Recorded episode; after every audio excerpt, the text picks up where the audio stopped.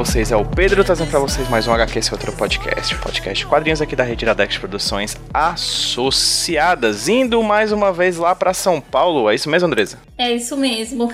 Na cidade de São Paulo, conversar com uma pessoa que há muito tempo converso por Twitter, pessoa famosa, uma web celeb da, da twittosfera nacional e tenho a honra enorme de trazê-la para cá para conversar um pouquinho sobre a vida, as opiniões, enfim, os planos de Andresa Delgado, que hoje é nossa convidada aqui no HQS Roteiro. Muito obrigado, Andresa, por ter topado conversar o bate-papo e aproveita para quem ocasionalmente não lhe conheça, fala aí para quem tá ouvindo a gente, quem é você. Oi, galera, tudo bom? Primeiro agradecer ao Pedro pelo convite. É muito legal estar participando desse podcast. Inclusive, eu indiquei o HQ Sem Roteiro esses dias no na minha coluna da UOL, que eu escrevo sobre entretenimento.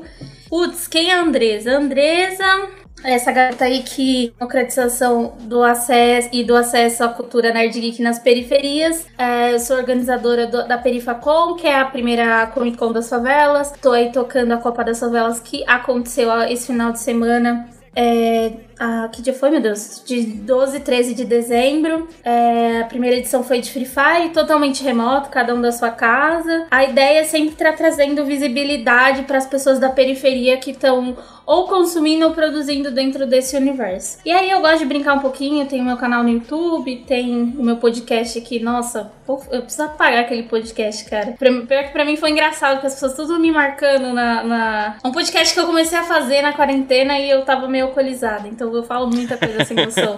e podcast é coisa séria, né? E aí eu fico... Na verdade não é que é coisa sem noção, eu falo umas coisas meio das minhas preferências, então sei lá, tem, tem um episódio que eu fico só falando de, nossa, homens aprendam a fazer, a dar cantada, sei lá, um tipo, esse tipo de coisa. Um bom tema. Acho que eu vou tentar fazer um desses aqui pra HQ esse roteiro. Muito bom. Andresa, massa. A gente conversa bastante pela internet, né? Pelo Twitter e tudo mais. E acho que a gente dialoga bastante nessa dimensão da questão sobre periferia. Você fala da periferia de São Paulo e eu falo de uma periferia do Brasil, né? Do Nordeste. A gente acaba conversando bastante sobre isso. Você meio que falou sobre isso também na tua coluna no, no UOL. Gostei bastante pela citação, agradeço, inclusive, foi muito boa. Achei, me senti muito feliz. Mas antes da gente falar sobre essa lógica de conversar sobre periferia, sobre descentralizar a cultura cultura pop, que é algo extremamente centralizado. Vamos conversar um pouquinho sobre você, quem é você, certo? Me fala, por favor, da Andrezinha.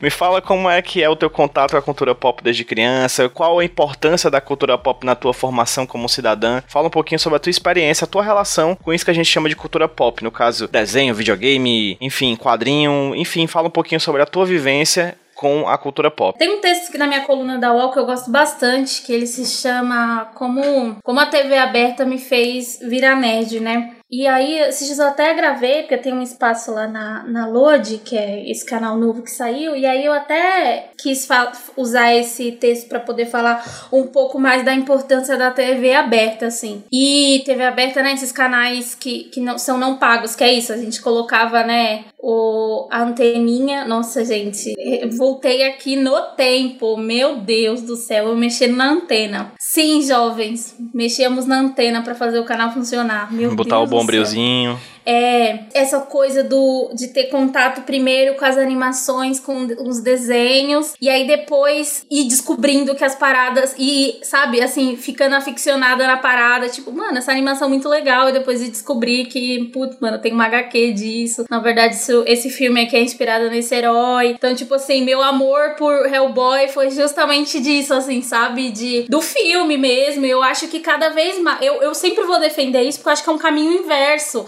E é um caminho inverso legal de conhecer as paradas pelos desenrolar do que acontece, né? Que é tipo, putz, sai a, anima sai a HQ, depois vira uma animação e aí vira um filme, isso é muito legal. Por isso que a gente sempre defende na Perifacom, quando a gente acha que é, esses filmes, essas grandes produções, elas têm um papel legal também no imaginário, né? Para poder trazer a galera pra cultura, pra cultura geek e pra, pras HQs, e depois a galera acabar descobrindo que, tipo, putz, você pode ser quadrinista e não precisa ser quadrinista só de super-heróis, você pode contar um outro tipo de história, sabe? Acho que dá pra gente puxar a galera de vários jeitos, sabe? Então eu nunca vou ser essa pessoa que tá dentro, de, dentro dessa bolha do universo nerd que vai ficar falando, ai, mano, olha essa tradução, olha. Porque a galera é assim, né? É, eu lembro que. Eu não sei quem que pé tá, mas a, é, o SBT ia trazer The Boys. E aí uma galera tava reclamando, ai, vai vir traduzido como? Tipo, ai, gente, olha essas preocupações, sabe? Quanto mais expande. E aí esse, esse moleque, essa mina vai comprar um HQ lá da Dervir e vai acabar descobrindo que, putz, tem umas editoras nacionais muito legal e vai, tipo, sabe, vai tem tem todo um caminho inverso que é muito legal disso. Então a TV aberta teve um, um papel muito, muito importante na minha vida, assim, sabe? É, eu fico muito feliz de ter, de ter visto muita coisa e depois ter feito esse caminho de, de descobrir que, putz, mano, é, tem muita coisa legal. E ouça, uma animação que a gente até tinha falado, assim, que é a animação do Batman. Assim, eu sou completamente doente pelaquela animação dos anos 90, porque a gente tava conversando, né? Eu e você, Pedro, sobre o uso da tecnologia dessa animação, né? Que você aceita uhum. pra assistir e fala, mano, que louco, velho. O Batman tá passando fax. Andresa, você é de Ilhéus, né, no, na Bahia, né, e depois você foi para São Paulo. Como é que foi essa modificação, assim, na tua vida? Você lembra como é que era estar na Bahia, como é que é estar em São Paulo? E como é que é a tua relação com a terra onde você vive, no caso, onde você viveu e de onde você vive hoje? Eu fiquei muito pouco tempo, então, tipo, eu sinto que eu não tenho pertencimento nenhum, assim, no meu território e tudo bem. É, meus pais, é, eles me trouxeram muito pequena, assim, pra São Paulo. Eles vieram tentar a vida aqui, né? E a gente foi ficando, a gente voltou algumas vezes, mas faz muito tempo que eu não volto pra minha cidade. É uma relação, assim, é, meio triste que eu tenho, assim, sabe? Tava até comentando com a minha mãe, putz, é, preciso voltar eu conheci tempos atrás um coletivo feminista de lá da cidade, eu achei isso muito da hora. Preciso ir lá, meu, pra, sabe, pra assim, voltar mesmo pro, pra, pra da onde eu vim, sabe? E, e é até louco falar disso porque hoje eu li Jeremias Alma, e aí o Jeremias tava muito nessa pira, assim, de, desco de descobrir da, do, da onde ele veio, da, da onde ele veio, não, da onde a família dele veio, a, a parada com o território. Eu fiquei bem mexida hoje, eu até chorei pra caramba, tô até com dor de cabeça de chorar. Ai, eu tô muito chorona nessa quarentena. E essa coisa do, do, do de ser nordestina é muito louco, assim, para mim, porque eu, eu não gosto que a galera me chame de paulista, né? Nossa, eu acho. Nossa, é, eu fico meio brava às vezes, assim, sabe? E na verdade não é que ser colocado como paulista, mas acho nessa identidade, assim, de paulista escroto, porque é, eu não tenho sotaque, eu, eu tenho meu sotaque é, é paulista. Às vezes mesmo, às vezes ainda puxo, assim, umas coisas por conta da convivência. Mas, assim, meus pais, eles são nordestinos e eu cresci com essas coisas, entendeu? Eu cresci com minha mãe, é, com a identidade da minha mãe, com, com, a minha família. Então, eu sempre falo isso, né? Eu falo alto pra caramba, minha família fala muito alto. Mano, a gente é desse jeito, assim, sabe? E algumas gírias, comida. Eu lembro tempos atrás, nossa, eu fiquei puta, meu. Eu tava no, no, no mercado, uma coisa assim, não, numa loja, eu tava nas americanas. Aí a mulher começou a falar mal de nordestino. Aí fiquei puta, nossa, é uma, uma confusão. Nossa, eu sou muito encrenqueira. E, e isso, isso é muito foda, assim, sabe? Eu acho que me falta ainda voltar e ter esse resgate cultural, assim, do, do, do lugar, assim, né? Que minha mãe cresceu e nasceu e, e que a gente teve que vir pra, pra São Paulo, né? Isso é bem louco. Perfeito. Muito que a gente tá conversando aqui agora, Andresa, na verdade, criando um perfil seu pra gente entender como você é essa pessoa que movimenta o cenário da cultura pop nacional, né? Com discussões, criando evento, né? Participando de eventos, colaborando, criando podcast. Enfim, sendo uma pessoa que hoje é uma das vozes e um dos rostos da cultura pop nacional, assim. Além disso, mas antes da gente chegar a falar de cultura pop, a gente ainda vai falar bastante disso, creio, para entender ainda mais sobre quem é a Andresa, assim. Você também teve um passado com a igreja evangélica, né? E de certa maneira isso teve uma relação com o teu contato com a cultura pop ou não teve nada a ver? Seja um contato tanto positivo quanto negativo. Como é que foi tua relação com a igreja e uma pessoa e uma jovem, uma criança que também curtia é, assistir desenho do Batman? ou do Hellboy, né? enfim, desses personagens que, que, as, que enfim, é, fazem parte de um outro campo de cultura, além da cultura da igreja evangélica. Mas sabe que eu nunca parei para pensar nisso, assim? Tipo, ai, porque é isso, né? A gente sempre tá na, na, nesse lugar da, da igreja e da contradição, e ao mesmo tempo a gente gente tava vivendo as descobertas, né? Eu fui muito privada de muita coisa, assim. Por conta do machismo, né? Tipo, enfim, dessas relações mesmo da sociedade, outras por conta da igreja. Mas mesmo assim, eu ainda acho que eu fui uma, uma adolescente muito atrevida que ainda consumiu muita coisa. Apesar das 50 mil proibições. Eu lembro, assim, que, tipo, um dia eu fui pra igreja de pulseira. E, nossa, arrancaram a pulseira de mim. Tipo assim, bizarramente. Ai, tudo muito bizarro, tudo muito triste. É isso, não pode pulseira, mas pode outras coisas, né? Que, enfim. Então vamos entrar em detalhes. Filme, eu sempre gostei muito de ver filme. Eu, eu gostava de ver muito de. de eu já, já era da minha época, né? Essa coisa de Harry Potter. Harry Potter não muito. E, olha que tinha uma, tinha uma proibição, né, na igreja de ver essas coisas, mas eu nunca respeitei, não, viu? E essa coisa dos vampiros também eu gostava muito. Ai, Blade, eu sempre gostei, assim. Eu sempre desrespeitei essas regras. Essas regras de assistir. Agora de beijo na boca boca, essas coisas, não. Essa aí eu cumpria. e hoje você mora aonde em São Paulo? Agora eu saí da casa dos meus pais, né? Nossa, eu fiquei. Na verdade, saí da. Primeira vez que saí da casa da minha mãe, que é. Que a gente sempre morou no Capão Redondo, que é, que é bairro extremo da Zona Sul. Periferia, né? Da Zona Sul de São Paulo. Eu tinha 18, 17, 17 para 18 anos. Aí agora, quando foi. Quando eu tava fazendo a Perifacom, eu perdi meu trampo. Nossa, foi horrível essa parte dessa história aí. Perdi meu emprego, perdi minha casa, perdi tudo. Foi horrível. Nossa, fiquei, tipo, morando no sofá de, de um amigo e morando na casa da minha mãe. Nossa, até hoje eu tenho, tipo, roupas e coisas minhas espalhadas pela cidade, porque eu tive que ir distribuindo coisas. Eu perdi meu trompete. Nossa, triste. É, aí eu comecei a trabalhar, tipo, ainda fiquei muito tempo trabalhando sem salário, sem nada, porque eu tava, tipo, junto com o Igor, que é meu sócio na Perifa. É, a gente ficou muito tempo trampando na Perifacom para poder estruturar a Perifacom enquanto produtora, né? Porque também é isso, não, não dá pra. Você, pensa, nossa, você perguntou onde eu tô e eu já dei uma volta. Meu Deus do céu, Andresa do Jesus. Por favor, continue. É... Quando quiser voltar, você volta, mas se quiser tá, continuar indo, eu vai. Vou, eu, eu vou voltar ainda na, na resposta. É porque a gente entendeu dentro desse processo da perifa que não dava só pra ser um evento, né? A gente tinha um outro potencial e precisava se organizar, porque se a gente quisesse só trabalhar trabalhar com a Perifacom, ela, precisa, ela precisaria virar uma empresa né? A galera acha que, mano, dá para ficar vivendo só de financiamento coletivo. O financiamento coletivo quase que não paga o evento.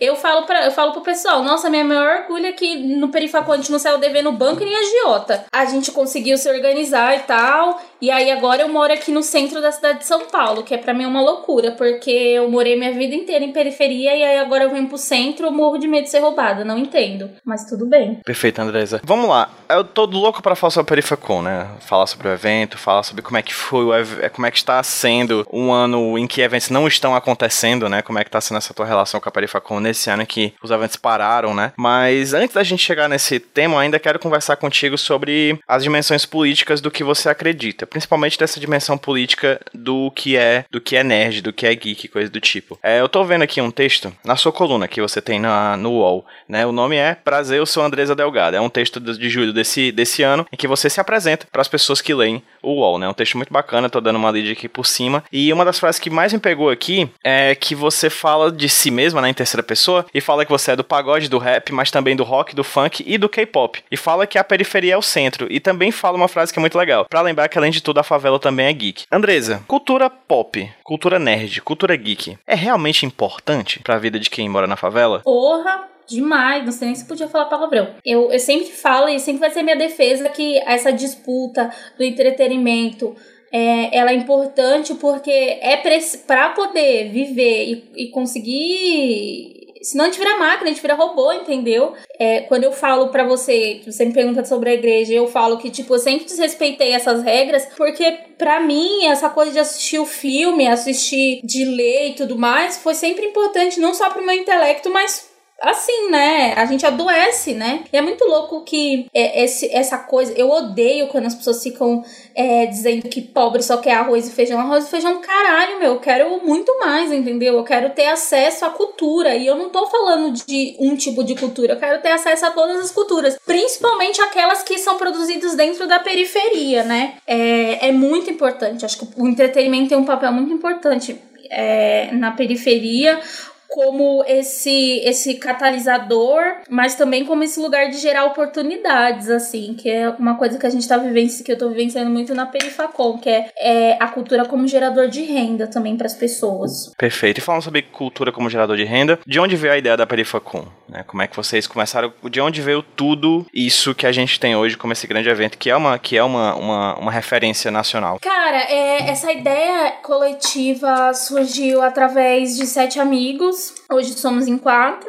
É, e de um desejo coletivo de acessar os eventos, acessar a, as, as, convenções, mas também trazer um pouco das coisas que a gente estava vivenciando, sabe, na quebrada. Então, eu lembro que eu tava a fim de tocar algumas coisas e aí, na época, o, o Matheus e o Naruto me chamaram para poder pensar um evento é, na quebrada. E aí a gente foi pensando e foi juntando as pessoas, pensando nas suas expertises. E foi fazendo tudo assim, mano, é, vivenciando. Eu digo que, tipo, mano, esse tá sendo meu casamento. Olha que eu já fui casada. Tipo, é um casamento aí de dois anos, porque eu respiro. Agora eu tô desvenciando um pouquinho mais.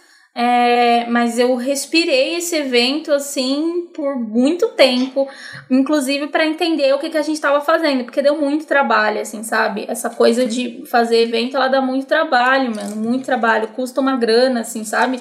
A gente foi muito no. Acho que esses dois anos eu posso falar, assim, que eu aprendi a racionalizar um pouco, porque eu, eu sempre fui uma pessoa muito coração, assim, ai, vamos fazer. Tanto que quando a gente pensou a Perifa é pra ser só uma feira de quadrinhos, aí a gente foi colocando coisa, foi colocando coisa. E a gente gente fez um financiamento coletivo que, meu Deus, assim, uma vergonha, porque a gente bateu a meta que era muito pouco dinheiro, a gente achou que a gente ia conseguir fazer um evento com dois mil reais. Mano, dois mil reais não paga nada, assim. É, e aí, o próprio Cartaz ligou, acho que foi, não, a benfeitoria. A benfeitoria ligou pra gente, falou assim: ó, oh, a gente tá, pelo que vocês estão propondo aqui, a gente tá achando muito baixo o valor, vocês não querem aumentar. E aí a gente aumentou, mas mesmo assim o valor foi muito baixo que a gente colocou para uma coisa tão gigante que a gente estava pretendendo fazer. Aí, graças a Deus, o Ivan, que é da Escuro Studios, aí ele entrou como patrocinador no nosso evento. É, não, um fofo, sabe? Tipo assim, a gente tava aprendendo a fazer evento, aí a gente, tipo, ah, manda seu logo, vamos colocar no backdrop, no backdrop, backdrop, ai, não sei falar a palavra, backdrop, aquele trem lá que as pessoas tiram foto nos eventos. E ele, tipo, não, não precisa, tá tranquilo. Tipo assim, a gente querendo já tratar assim, sabe? Querendo, entendendo que, que ali naquele momento, naqueles momentos de construção do Perifacô, a gente já tava meio que entendendo que a gente não tava fazendo um evento. A gente não é uma ONG, sabe? Tipo, acho isso acho importante falar esse tipo de coisa. A gente não é uma ONG, sabe? O nosso evento ele é na periferia, ele é na periferia, mas ele tem fim, fins comerciais. Óbvio que ele tem fins comerciais que ele deságua em outras coisas, né? Ele não tem entrada. Quem vai pagar para esse evento, para a estrutura, vai ser as empresas, entendeu? E, aí, e é isso que a gente tem feito, é isso que vai ser a segunda edição, que vai ser bem maior. Certo, e como é que foi um pouquinho, fala um pouquinho mais dos bastidores da criação do Perifacom. Fala um pouco mais como é que foi é, o procedimento para se fazer o evento. Quanto tempo isso durou, qual a ideia? Fala um pouco mais sobre as pessoas que participaram e, de fato, o que é o Perifacom, porque a gente falou muito disso, né? Mas a gente não disse o que era, de fato, o evento, o que foi, de fato, a primeira edição do evento? Ah, eu posso falar que foi muito difícil fazer. Na verdade, tocar ele até hoje tem sido. A gente tá nesse processo de entender o que, que é. O que, que, que a gente quer, na verdade. Hoje a gente sabe que a gente é um produtor, um dos produtos que a gente tem é o nosso evento, mas a gente também tem um podcast, a gente faz um serviço de curadoria que é mais ou menos a gente indica artistas, principalmente os artistas que estão no beco dos artistas do Perifacom, e a gente entra em contato. Isso é muito louco porque a gente tem gerado bastante oportunidades, então vários ilustradores têm fechado os trabalhos muito grandes. Eu acho que uma das coisas mais legais que a gente conseguiu fazer foi, tipo, ia ter o promocional de Cursed, que é, é um, um livro aí do Frank Miller, que saiu como série na, na Netflix. E aí, nos promocionais, a gente foi convidado para indicar duas ilustradoras. Então, então, a gente colocou duas ilustradoras negras. Isso é muito legal, assim. A gente tem gerado oportunidade de renda para várias pessoas, assim. Isso é muito legal, porque a gente sabe que quando às vezes fica sempre nesse lugar de, de indicação, sempre das mesmas pessoas. E na Perifacol a gente tem muito, muito ilustrador de periferia, muito ilustrador negro, indígena. Isso é muito legal, assim, sabe?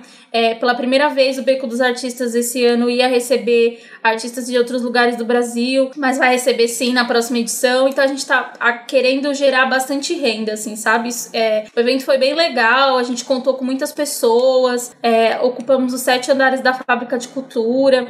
A Fábrica de Cultura é esse espaço aqui em São Paulo, né, que tem a ver com as OS, que são espaços públicos, é, onde tem várias atividades e eles geralmente são nas periferias. Então, só da gente estar tá usando esse espaço público é, é, é possível e é marcante pra gente estar tá apontando que, mano, a gente precisa de espaços públicos, de aparelhos de cultura, sabe? Ainda sobre o Perifacom, me fala um pouquinho sobre o que foi que teve no evento. Você falou que ele foi ocupado por sete, and... os sete andares foram ocupados, teve programação do, do, nesse espaço inteiro que você tá dizendo, mas o que foi que teve, de fato, nesse espaço, nesses sete andares, o que foi que as pessoas que foram até o evento encontraram? Ah, as pessoas encontraram feira de quadrinhos, né? O Beco dos Artistas, encontraram salas de RPG, salas que tinha jogos de tabuleiro, tinha uma sala que só tinha games que foram desenvolvidos por é, desenvolvedores brasileiros, então jogos originais. Teve praça de alimentação, que a gente tinha uma galera do bairro para poder vender comida, acabou super rápido, a gente nem imaginava que ia acabar tão rápido. É, deixa eu ver. Teve palestras, teve um, um espaço é, de bate-papo, de troca. Deixa eu ver mais. Teve show, teve concurso de cosplay, teve um monte de coisa. Vou lembrando aos poucos. Perfeito. Eu sei que você já falou disso, certo? Já falou espaçadamente, mas eu quero que você fale com talvez um pouco mais de, de aprofundamento. Estando lá, organizando um evento na prática, certo? Suando, é, quebrando a cabeça, tendo dor de cabeça, correndo de um lado pro outro. Eu, já, eu também já organizei evento aqui em Fortaleza e é, é exige, exige, né? Eu tinha um patrão, mas ele falava uma frase que eu acho legal, assim, evento nada mais é do que você lutar para diminuir as coisas que vão dar errado o tempo inteiro, né? Porque coisas vão dar errado o tempo inteiro. Mas, enfim, quando você tava lá, na hora do evento, assim, qual foi a importância que você viu daquilo estar acontecendo, no local que estava acontecendo, com as pessoas que estavam lá ocupando aquele espaço? Assim, é surreal a importância que eu é, dou pro Perifacon, acho que ele ele não ele não tá no lugar de inventar a roda, porque já aconteciam outros eventos, é, não nos mesmos moldes, mas com as mesmas com algumas coisas parecidas que era é, trazer gratuidade, reunir uma galera legal, mas eu acho que a Perifacol ela catapulta uma vontade coletiva de algo maior, assim. Então a gente é meio megalomaníaca, assim. Então a gente juntou, inclusive, acho que isso que é da hora, assim, no Perifacol. Quando chama a gente pra fazer loucura, a gente gosta, entendeu? Tanto que nossa segunda edição vai ser bem maior. Eu acho que ele aponta pra um, pra um lugar muito positivo que é olhar para a periferia como esse lugar de riqueza cultural, assim, sabe? E é muito louco porque não é um evento que a gente fez só pra galera da quebrada, não, é pra galera do centro ir também. Hoje a periferia é o centro, sabe? Então ver a galera fazer esse intercâmbio, quer visitar a quebrada, é muito louco, é muito importante, sabe? É, eu fico muito feliz, ah, muito satisfeita. Eu acho que o evento apontou para um lugar muito bacana, assim, sabe? Muito legal. Mas além do evento também, o Perifacoin acabou gerando outros tipos de produto, né? Vocês fizeram várias ações para algumas empresas e vocês também têm podcast, enfim. Vocês também fizeram outros produtos agregados ao Perifacon, né? O Perifacon, então, não acontece somente num dia, ele acontece o tempo inteiro, o dia todo, de várias maneiras diferentes para várias em vários espaços, não somente no ambiente físico, mas também no ambiente digital, como eu falei na, nessas ações de vídeo e também no podcast. Como é que é passear por isso tudo? Como é que é fazer o Perifacon ser mais do que um evento diário, na verdade ser um evento constante. Ah, isso foi um grande desafio aí da pandemia, né? Foi é, completamente difícil, mas também foi, foi legal, porque a gente conseguiu entregar mais, por exemplo, desses trabalhos de curadoria. Isso é bem legal, porque a gente conseguiu gerar mais oportunidade. Eu acho que a Perifacom, ela tá entendendo que a gente tem esse essa responsabilidade, né, com, com a galera que é conseguir gerar renda, assim, né? A gente sabe que não dá para viver. Não, não tem como viver de like, de parabéns, entendeu? A gente precisa conseguir gerar renda para as pessoas, né? Então, esse, essa coisa do digital foi bastante difícil, mas a gente conseguiu fazer coisas legais, o podcast, esses trabalhos de curadoria. Teve o, tem o nosso programa também na Netflix, que é o Na Boca do Povo, que foi bem legal. A gente conseguiu movimentar uma galera junto com a Black Rocket, né? Que é a nossa. que é a outra produtora que tá com a gente. Putz, a gente conseguiu contratar uma galera, a nossa. A no, as, os, as pessoas que trabalham com a gente para poder fazer esse programa é todo mundo de periferia, uma galera negra. Isso é bem legal, sabe? É, um, é o, eu sempre falo que eu, eu entendo que a geração de renda e o empreendedorismo, na real, ele tá em disputa, sabe? Eu acredito no modo empreendedorismo que ele não é um substituto para direitos trabalhistas, mas sim ele é uma, forma de você conseguir gerar renda, entendeu? É fazer o dinheiro circular entre a galera. Porque assim, desculpa, só quem não precisa comer, ou tem pai e mãe rico, ou sei lá, tem herança, que não tem esse tipo de preocupação, sabe? Eu tenho muita preocupação, assim, sobre onde eu vou estar daqui dois meses, entendeu? Se eu vou conseguir ajudar minha mãe ou não, entendeu? E como é que entra a lógica, como é que entra a relação com empresas de entretenimento, como por exemplo a Netflix nesse jogo, assim? Você que estava produzindo um evento, já está trabalhando e fazendo ações com essa grande, com essa grande empresa de entretenimento mundial, assim. Como é que foi para ti esses trabalhos, né? Ai, cara, é um choque, né? Porque uma hora a gente tá lá vendo o produto, no, quando a gente vai ver, a gente acaba até sendo um dos produtos, né? No caso, a gente tá lá no, no YouTube da Netflix, isso é bem legal. O que eu ia falar, o que eu tenho para falar disso é que a gente tem que aprender a usar as, as oportunidades e os espaços, assim. E eu acho que tem uma outra coisa que a gente sabe que é uma grande. que esse espaço ele é um grande.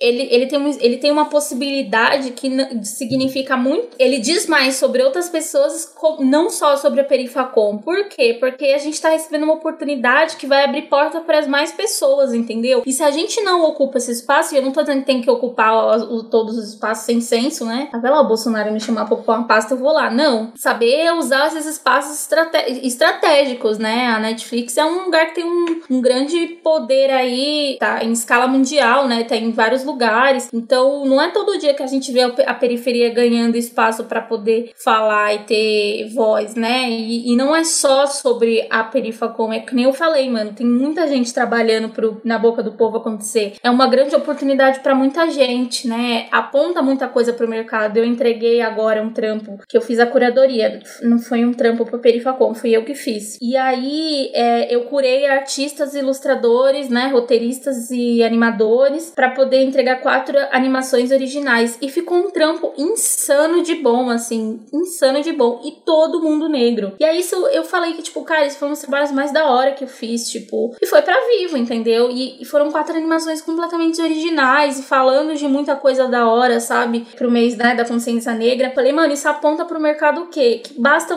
você dar oportunidade. Basta você dar oportunidade. Eu não vou ficar aqui fazendo meia, meia boca, sabe? Tipo assim, ai, gente, não vamos, não vou trabalhar com empresas. Porque eu sei que, mano, se eu virar pro meu público e falar assim, ah, gente, agora eu vou viver só de financiamento coletivo, eu não vou conseguir. Tanto que a, quando, eu vi, quando eu vi que eu tava conseguindo fazer uma graninha, a primeira coisa que eu fiz foi desativar meu, meu financiamento coletivo. Falei, galera, muito obrigada aí quem me ajudou esses meses que eu tava tocando as coisas no meu canal. Agora estou fazendo dinheiro com publicidade. Procurem outros. É, obrigada quem apoiou. Procurem outros projetos para vocês apoiarem. Tipo, sabe? É, eu acho que a gente tem. É, acho que tudo na vida é questão de equilíbrio, assim, sabe? E para mim é muito gratificante conseguir gerar oportunidades de trampo para as pessoas. Perfeito, Andres. E aí você falou uma coisa nesse trabalho que você fez para Vivo, que é um tema que também é muito abordado nas tuas colunas enfim, no teu projeto, na tua vida, né? Que é a questão de raça, né? A questão racial. Como é que você articula, como é que você pensa a relação entre cultura pop e negritude, assim? Como você olha para esses dois conceitos e você vê o momento de hoje em dia? Se o mundo de hoje em dia, né, é um processo mundial, basta ver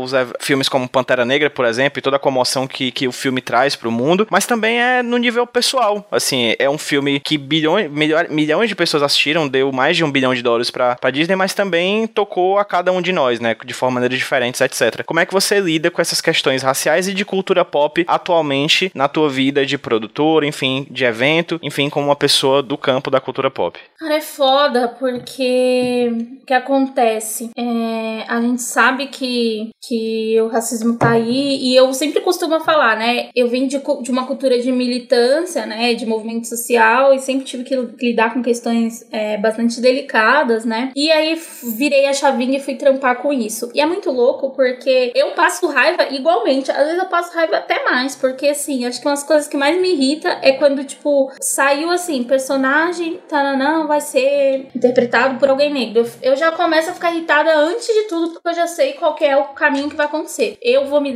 eu vou me deparar com um monte de racismo na internet, porque as pessoas, elas parecem que elas não aceitam que pessoas negras podem interpretar outros personagens. Ou, ou essa, essa coisa da despolitização, né? Essa galera acha que as coisas não são políticas, quando muito pelo contrário, o entretenimento ele tem um lugar político é assim muito importante na vida das pessoas, pro bem e pro mal. Internet, palavrinha chave no teu trabalho, né, no teu projeto, na tua vida pessoal, assim, você é muito atuante na internet. Você é uma pessoa que tá lá o tempo inteiro no Twitter, publicando na wall, enfim, você coloca suas opiniões para frente e também é uma pessoa que lida muito com o chorume mais racista possível da internet, assim, né? Como é que é essa tua relação, Andresa, com a internet no final das contas? Ai, nossa, não aguento mais.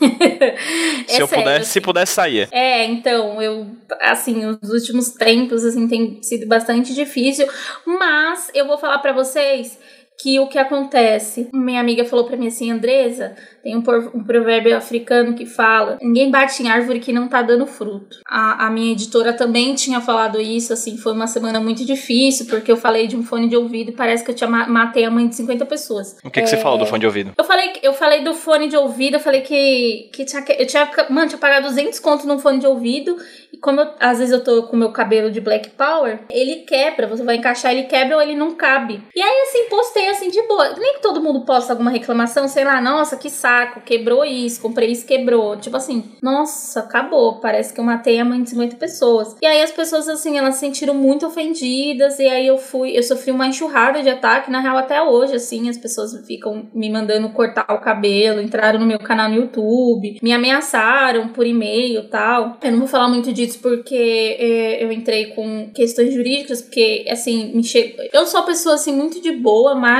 eu entendi que se eu não me fortalecesse, né, e aí eu uhum. fui fazer terapia, eu sempre faço terapia, tô cuidando da minha saúde mental, mas também fui, fui tomar umas medidas legais, assim, porque tá, assim, pra gente ver se a gente tira algumas pessoas de exemplo para mostrar que a internet não é terra de ninguém. Mas assim, eu fico absurdada como a minha existência, assim, incomoda muita gente, assim. E foi uma coisa que eu tava falando com na terapia, assim, né? E aí o, o terapeuta falou assim, tipo, meu, tem gente que a existência dela significa é, é, baseada em machucar as pessoas, assim. Então, tipo, o que a gente, o que eu tenho entendido é que, mano, eu vou me fortalecer porque essas pessoas não vão me machucar, assim. Elas não vão me machucar. Perfeito, Andresa. Eu tenho percebido, na verdade, isso é um movimento muito antigo, né? Eu acho, mas hoje tá cada vez mais consolidado dessa ligação entre uma cultura popular, digamos assim, brasileira, né, do samba, como você mesmo colocou no teu texto, do samba, do rap nacional, com o K-pop, com o Homem-Aranha, em pagode, né, então assim, é, é legal porque quando eu falo, eu falo bastante sobre, sobre ser periferia do Nordeste, né, uma coisa que eu falo bastante, em aula, inclusive, Andresa, quando eu dou aula de cibercultura, por exemplo, para os alunos, eu vivo falando isso, como aqui no Nordeste especificamente, a gente tem um certo privilégio de poder estar tá assistindo um filme no cinema como, por exemplo, Vingadores Ultimato, e sair do cinema a primeira coisa que a gente depara, se deparar é um carro de som tocando aviões de forró. Eu acho isso um privilégio. Eu acho que estar num ambiente onde você consegue remixar e viver temporalmente num ambiente em que você acabou de assistir um filme que é o mais blockbuster pipoca de todos os tempos e sair e ver uma, uma música que também, né, é construída é, é construída num ambiente pop, também é construída num ambiente é, do capital, mas também, mas é também é popular, também o forró também é popular aqui no Ceará, né? E essas coisas se misturarem, assim, ao ponto da gente fazer forró que tem citação ao filme dos Vingadores e coisas do tipo, assim, fazer um funk do BTS ou coisa do tipo, né? A gente tem na, nas periferias é que essas misturas acontecem de forma muito, muito, muito eficaz e o tempo inteiro, né? E aí eu vejo pessoas como, por exemplo, você, o Load, o Rashid, o MC, pessoas que evidenciam essa, essa, essa referência, né? Como é que você vislumbra isso? Como é que você vê a periferia como esse espaço de mistura? Eu acho isso muito legal, acho que é uma,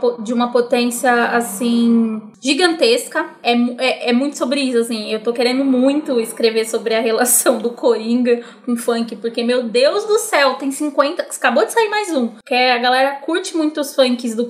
É fazer funk com Coringa, né? Isso é muito louco. E aí eu acho bastante essencial a gente aprender que essa potência da cultura pop desaba, desaba e deságua em muita coisa legal, assim. É, é das misturas. Eu acho isso genial, sensacional, sensacional. Tem um MC que agora, o MC Mahá, mano, ele sempre tá fazendo uns funk usando cultura pop, né? O, esse, esse universo que é tão legal, assim. Eu amo os easter eggs também que, que acabam acontecendo. Os cosplay, como minha mãe às vezes aparece em casa e ela tá com uma blusa da Mulher Maravilha. Às vezes ela nem sabe que é Mulher Maravilha, mas eu acho que ela sabe que é. Essa cultura vai tomando outros lugares e outras pessoas. Isso é muito legal, sabe? Eu até tava conversando com a. Falei da Mulher Maravilha porque tem loja, né, de, de periferia, que as camisetas são mais baratas porque são camisetas de outra. Que, que, é até de marca de departamento, só que elas vêm mais barata. Esqueci o nome, que é de outras temporadas, né? E aí a menina tá me contando que as que mais saem são as da Mulher Maravilha. Isso é muito louco. Você falou aí várias e várias vezes do futuro da Perifacom. O evento vai ser maior, o evento vai ser melhor, vai ter mais coisa. Vamos lá. Quais são os planos para o futuro? E não só pro Perifacom, que talvez seja o evento que você mais se dedica, mas pra Andresa, você. Você como pessoa que produz conteúdo, você como pessoa que pensa conteúdo de cultura pop.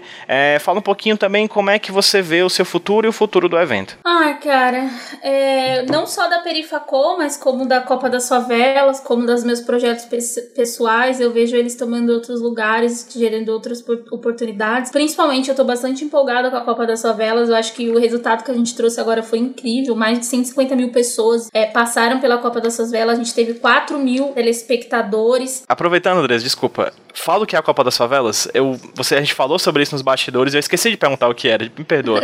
Fala um pouquinho sobre o que foi esse evento, sim, pra gente ter uma ideia do que foi. A Copa das Favelas foi um evento de esportes eletrônicos, né? Esportes eletrônicos cada vez tem mais crescido no Brasil. E a gente montou um time, né? É um, é um trampo que eu tô fazendo fora da perifa também. É, juntamos um time, o Renan, que toca Afro Games, me chamou para pensar a Copa das Favelas. Eu falei, mano, vamos. Juntei a Black Rocket novamente, é, que é a produtora do meu irmão, e alguns amigos desenvolvedores de games e a gente foi pensar e a gente chegou e falou, mano, vamos fazer a primeira edição com Free Fire, é um jogo de mobile, né, que é celular, roda fácil no, em vários celulares, vamos juntar uma galera e vamos fazer um campeonato totalmente online. Então a gente ficou aí durante 4, 5 meses pensando esse evento, a gente conseguiu alguns patrocinadores, né, a Twitch foi a nossa patrocinadora, a gente conseguiu apoio da Motorola, da Reis, a gente conseguiu premiar todo mundo que participou, né, as 12 guildas, foi bem importante é, entregar um campeonato de favela, pensando nos esportes eletrônicos, é outro passo. E eu acho que é resultado de uma. De um, do, dessa, daquilo que a gente tava falando da Perifacom, sabe? Eu acho que se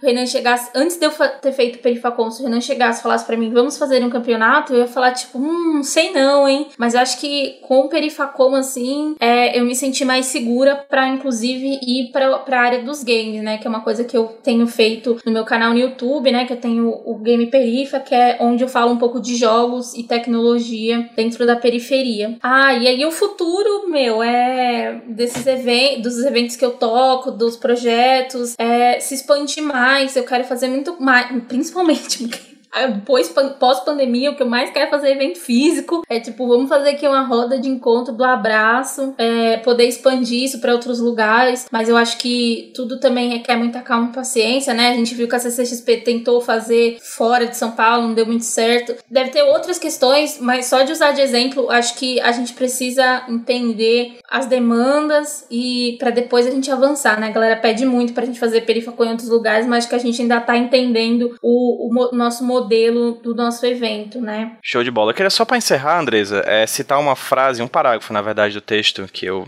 li seu aqui na, na sua coluna do UOL. Você fala o seguinte: A verdade é que ocupar esse espaço para falar de entretenimento só me lembra do porquê eu sou tão apaixonada nas possibilidades que o universo nerd me proporciona Poder viajar na ficção e esquecer o mundo que é horrível parece muito bom. Você crê nisso? Você acha que a ficção ela realmente faz o mundo melhor? Porra, dependendo do que você lê, né? Dá para viajar bastante, assim. Exatamente por isso que eu acredito que. E, e não tô dizendo que, nossa, vamos todo, todos agora se conectar com entretenimento para esquecer que o mundo é horrível.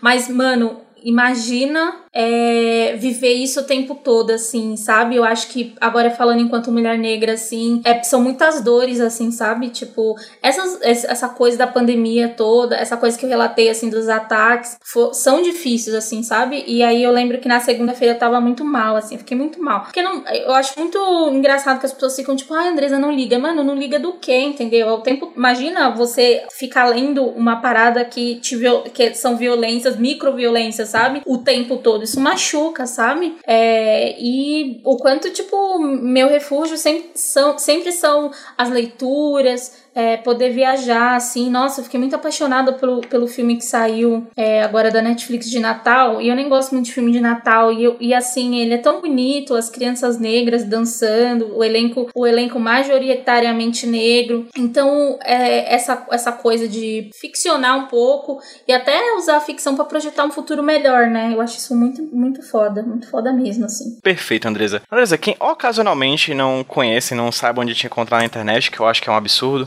Fala para quem tá ouvindo a gente é, onde as pessoas conseguem encontrar você pelas redes sociais. Bom, minhas redes sociais é Andresa Delgado, é só colocar Andresa Delgado. Eu gosto de ficar usando uma ilustração, eu sou a pessoa que tem cabelo rosa. As redes sociais da Perifacom é Perifacom, tem o nosso podcast Perifacom também. A Copa das Favelas é Copa das Favelas é, na Twitch, Instagram e no Twitter. E é isso, lá no meu canal no YouTube você consegue ver a repartição do Game Perifa, onde eu entrevisto algumas pessoas aí que estão desenvolvendo jogos. Tem meu canal na Twitch também, com meu irmão, vem bastante novidade legal. E é isso, gente. Ah, e minha coluna tá lá no Splash Wall, entretenimento. Vão lá ver, eu escrevo sobre bastante coisa, tenho dado espaço para uma galera bem legal. Para quem ouve a gente já sabe, todos os links que foram citados aqui pela Andressa vão estar linkados no post desse podcast lá no hqsemroteiro.iradex.net e aí também no post do podcast que você acabou de baixar aí no seu agregador, tá bom? Queria agradecer enormemente a vocês que ouviram mais um HQ Esse Roteiro. Eu queria agradecer enormemente a Andresa. Finalmente conversamos, né, Andresa? Eba! Foi um papo massa e espero que esse, na verdade, seja o primeiro de vários, tá? Ótimo! Então é isso. Vamos dar um tchauzinho pra quem tá ouvindo a gente no 3, 2, 1. Tchau, gente! Tchau, galera! Sei que tem milhões de anos pra cuidar. Sem querer ser chato, incomodar você.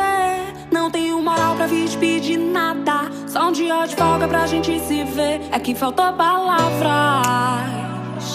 Ah, e sobrou silêncio. Uh. Yeah, yeah. Nosso lance tem um quê de novela, história bela que não teria graça sem batalha. A gente é o casal principal que tem que ficar junto. O problema é que todo o resto da trama atrapalha. Na minha mente, sua imagem nem vem com tecnologia. Não se mata a saudade por mensagem. E a falta um do outro causa estrago. Difícil se encontrar, parece aquele filme A Casa do Lago. Ei, me diz onde cê tá que eu vou até aí. De carro, de metrô até a pé aí. Fugir dessa neblina, ver o sol sair. Só sei que na rotina não pode cair. Um espaço na agenda eu consigo. E você? O meu compromisso mesmo é contigo. Visualizo. Você fica bem de qualquer jeito, mas fica ainda melhor é comigo. Digo. Sei que tem milhões de anos pra cuidar. Yeah. Sem querer ser chato, incomodar você. Não tenho moral pra vir te pedir nada. Uh -uh, Só um uh dia de folga pra gente se ver. É que faltou palavras. Pode crer, pode crer, pode crer. Ah, e sobrou silêncio. Me diz. Dois, três, Sei que tem milhões de anos pra cuidar.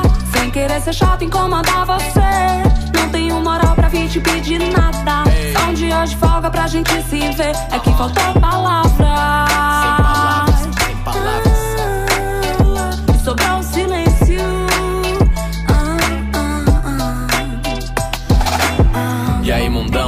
Hey, que horas são? Ainda tô na rua porque tenho uma missão. Cansei de ouvir sua voz por Android ou iPhone. Nossa ligação sempre foi além do telefone. Te ouvi chamando baixinho o meu nome. Enquanto meu olhar flutua em seu corpo igual drone. Teu mistério às vezes me consome. Chega forte como chuva de verão, depois some. Clássica menina veneno. Te procura à noite já que dizem que o mundo é pequeno. E posso te sentir pensando em mim também.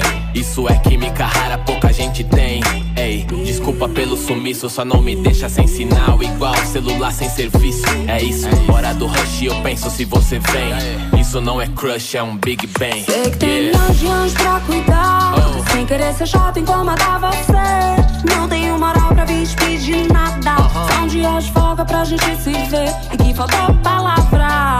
Sempre falta. Pode crer, pode crer, pode crer. E sobrou o silêncio. Uh, e aí, Duda, diz pra mim. que tem milhões de anos pra cuidar. Sem querer ser chato, incomodar você. Não tenho moral pra vir te pedir nada. -huh. São dias de folga pra gente se ver. É que faltou palavras. Sem palavras. E a gente? E sobrou o silêncio.